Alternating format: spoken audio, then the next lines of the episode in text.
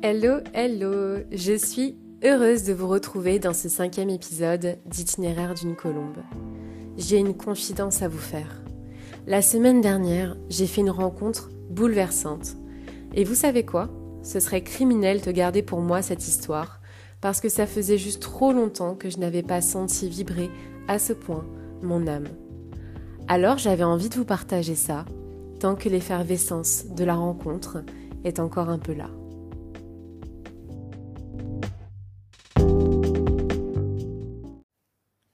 A quelques semaines, l'acheteur de ma précédente maison, où je vivais en Normandie et avec lequel je corresponds régulièrement, m'a envoyé une vidéo du philosophe Charles Pépin, qui a été interviewé par la chaîne Brut, je ne sais pas si vous connaissez, parce qu'il a récemment publié un livre qui s'appelle La rencontre. Il a notamment été demandé au philosophe sur quels éléments il était possible de se fonder pour pouvoir dire qu'une rencontre avait bien eu lieu. Soyons d'accord, je ne vous parle de la rencontre furtive avec ce passant dans la rue qui vous interpelle pour retrouver son chemin, avant de repartir illico presto vers d'autres horizons, sans jamais se retourner, et que vous ne recroiserez jamais. Je parle de la véritable rencontre, celle qui vous marque à vie. Pépin à cette question a répondu si j'ai changé en te rencontrant, c'est que j'ai rencontré l'altérité en toi, mais aussi en moi.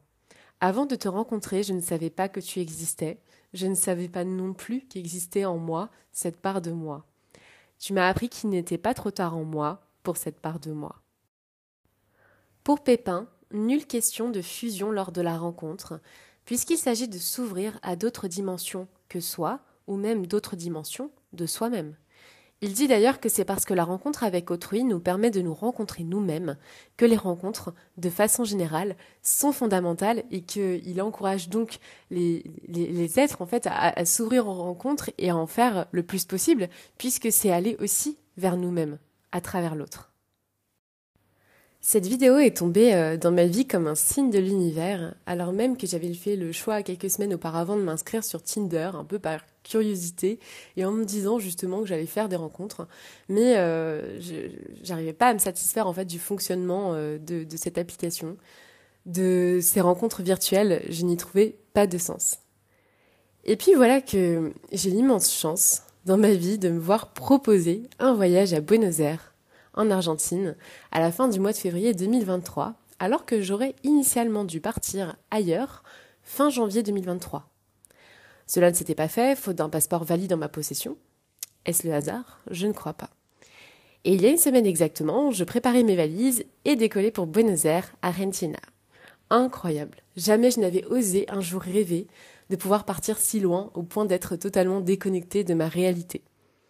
Entre les 14 heures d'avion à l'aller les 12 heures de nuit au retour, les 4 heures de décalage horaire, la chaleur contrastant totalement avec les températures négatives de la région parisienne, tout était fait pour que j'entre dans un état de total lâcher prise. Je suis simplement partie en me disant que j'allais vivre 4 jours de folie, mais je ne m'imaginais en rien ce qui m'attendait dès le décollage. Ce voyage a en effet été celui de la rencontre. La rencontre d'un pays, vous allez me dire, soit, mais surtout la rencontre d'êtres que je n'aurais jamais pensé croiser à ce moment-là de ma vie et euh, d'ailleurs avec lesquels je garderai toujours contact parce que parce que voilà, c'est juste incroyable. Et je vous jure, ce voyage, c'est vraiment un film. J'ai pourtant un cercle d'amis solide, je me suis accoutumée à mon célibat depuis quelque temps, euh, je suis en pleine reconversion professionnelle, je sais enfin un peu ce que je veux faire de ma vie, accompagner, euh, donner, euh, enfin travailler dans le bien-être, octroyer du bien-être. Et la route est enfin mieux tracée pour moi depuis quelque temps, je me sens en tout cas alignée avec moi-même je sens que j'avance dans ma vie, je, je, suis assez soulagée de ça, et euh, je sais que j'ai fait les bons choix, même si euh, je n'en connais pas encore euh, tous les tenants et les aboutissants. Je ne m'attendais plus forcément non plus à retomber amoureuse dans l'immédiat, j'avais juste envie de continuer à surfer sur ma vague, me former, voyager, m'amuser, transmettre, profiter de la vie. J'avais atteint donc une forme de lâcher prise, comme rarement j'y étais parvenue auparavant, au moment où je montais dans cet avion. Voilà que Buenos Aires entre en jeu et restera à jamais gravé dans ma mémoire. L'une des rencontres que j'ai pu faire là-bas m'a partagé qu'il y aurait un avant et un après Buenos Aires. Et c'est exactement ça. L'univers nous a tous réunis dans cet avion et de là est née la rencontre. Alors il y a, bien sûr eu des rencontres amicales, magnifiques, mais également et surtout une rencontre amoureuse. N'ont-elles finalement pas la même source, ces rencontres? Eh bien, je crois que si. En fait, je crois que tout naît d'un coup de foudre. Bref, je monte dans l'avion, je découvre le bonheur absolu de la classe business. Les hôtesses sont incroyablement gentilles et professionnelles. Je savoure ce transit avec délectation et je me laisse porter jusqu'à destination. Sauf que je n'avais pas prévu, dans mon petit esprit bien organisé et prévoyant, que je ferais la rencontre d'un homme, a priori pas du tout le genre d'homme sur lequel j'avais habituellement, euh, enfin j'avais l'habitude de craquer, mais le fait est que le crush arrive aussi instantanément que la discussion s'installe entre nous. Ce qui est fou, c'est que même dès le début de notre discussion, il y a des signes qui ne trompent pas et qui s'accumulent au fur et à mesure du voyage. Vous savez, c'est ce qu'on appelle ces synchronicités, c'est-à-dire ces choses dont on va entendre parler pour la première fois quelques jours auparavant et qui ne cessent de revenir autour de nous pendant une période comme un très fort appel du pied.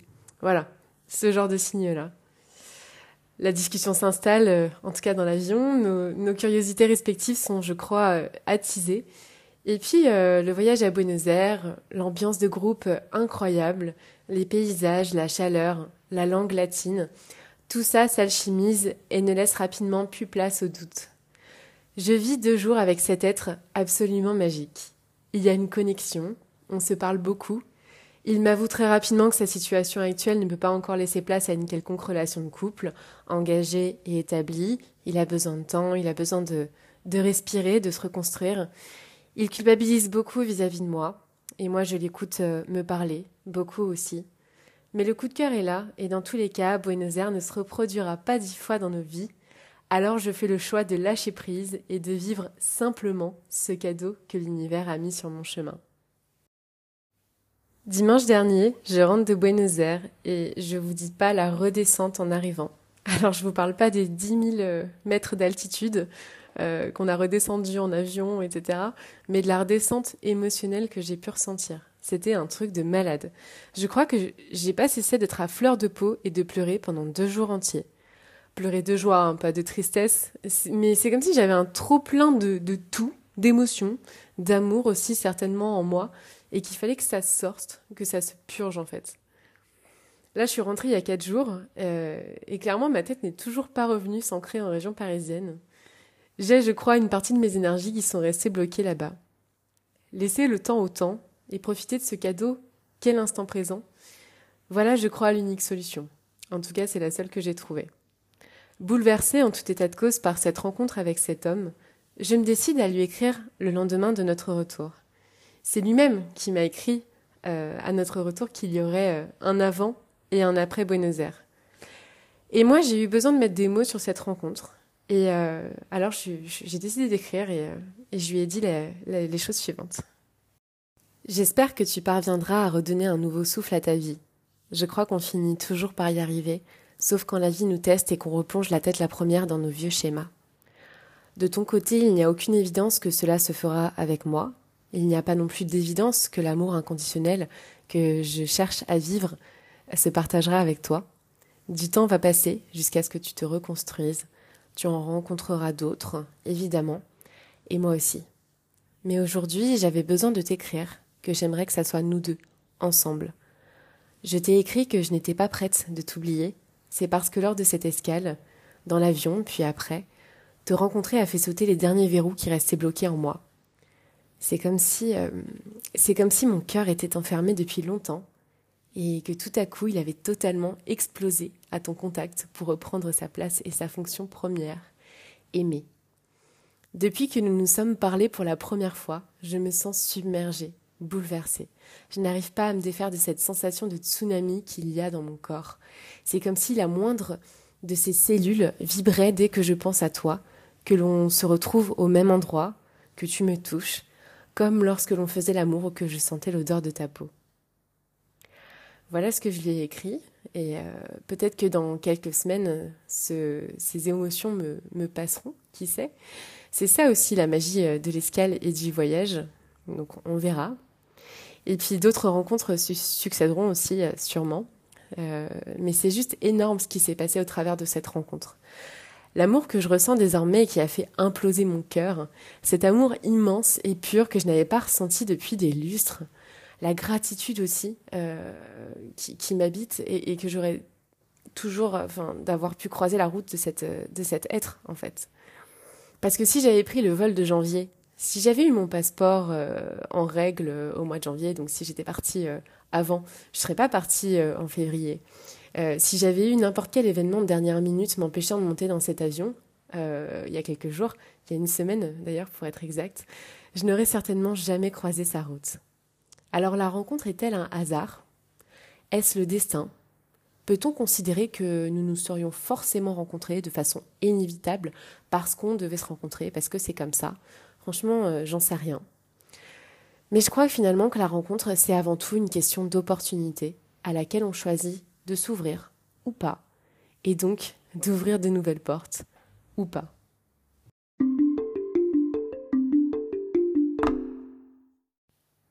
Quoi qu'il advienne de la rencontre, quelle que soit son intensité, il est inutile de chercher à vivre dans le passé ou de faire des projections dans le futur.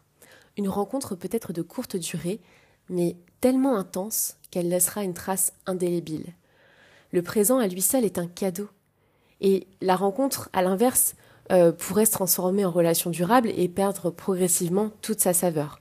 Donc finalement, le seul moment qui vaille d'être vécu est et demeure le fameux moment présent. Ce moment présent, présent égale cadeau. Et un conseil par rapport à cela, restons ouverts aux rencontres. C'est l'ouverture, comme je le disais, qui crée l'opportunité et donc la rencontre. L'âme sœur, qu'elle soit amicale ou amoureuse, ne porte jamais les traits qu'on lui imagine, alors autant ne rien prévoir et juste rester ouvert.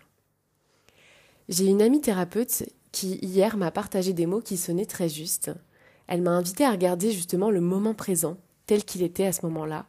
Parce qu'en fait, je, l'ai appelé parce que je m'inquiétais de la suite qu'allait prendre ma rencontre avec ce crush aérien, qui, entre parenthèses, j'espère ne se transformera pas en crash aérien.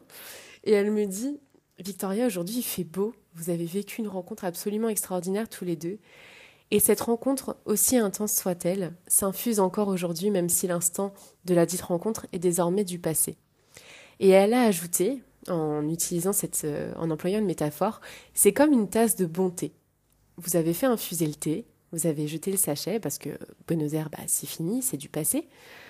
Mais l'eau reste malgré tout aujourd'hui toujours teintée, même si le sachet est à la poubelle.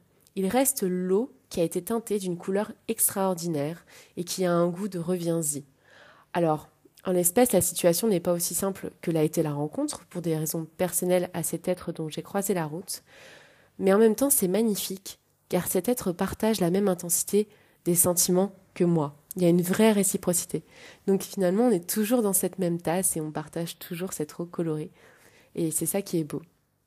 Et en fait, c'est là qu'on peut dire que la rencontre a eu lieu, parce que la vraie rencontre, qu'elle soit amicale ou amoureuse, n'est-elle pas finalement celle qui va apporter à votre vie une petite nuance de couleur que votre vie n'avait jamais encore eu l'occasion d'expérimenter, que vous n'aviez jamais eu l'occasion de découvrir?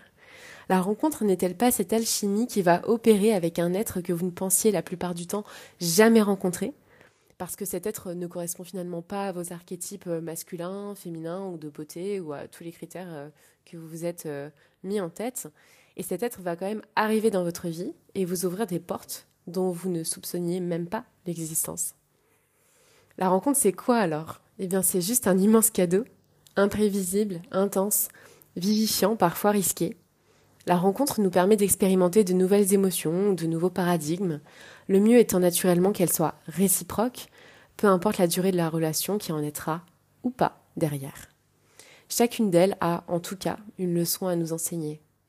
Mais quel bonheur quand même, lorsqu'après la rencontre, les routes qui se sont croisées se rejoignent pour ne faire qu'une. Car oui, après tout, la rencontre, c'est aussi un carrefour où l'on a des choix qui s'offrent à nous. C'est Maria Cazares euh, qui a écrit à Albert Camus en octobre 56 J'attends le miracle toujours renouvelé de ta présence. Et ça, ce sera le mot de la fin. C'est sans doute ça, une vraie rencontre. Quelque chose d'un peu magique, de la présence d'un être qui arrive de façon authentique dans nos vies. Et c'est ça aussi qui se produit lorsque la rencontre débouche sur une relation.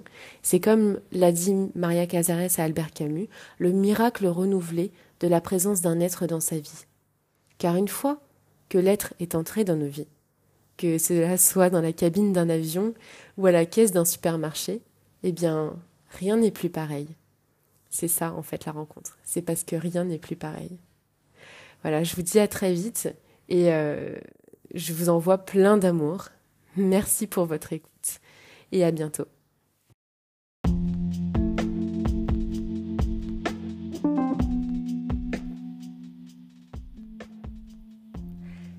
Podcast t'a plu, tu me ferais un immense cadeau en en parlant et en le partageant autour de toi. Je le dis tout le temps, mais sans modération bien sûr. Et si tu n'en as pas envie, bah franchement, c'est pas grave non plus. Allez, ciao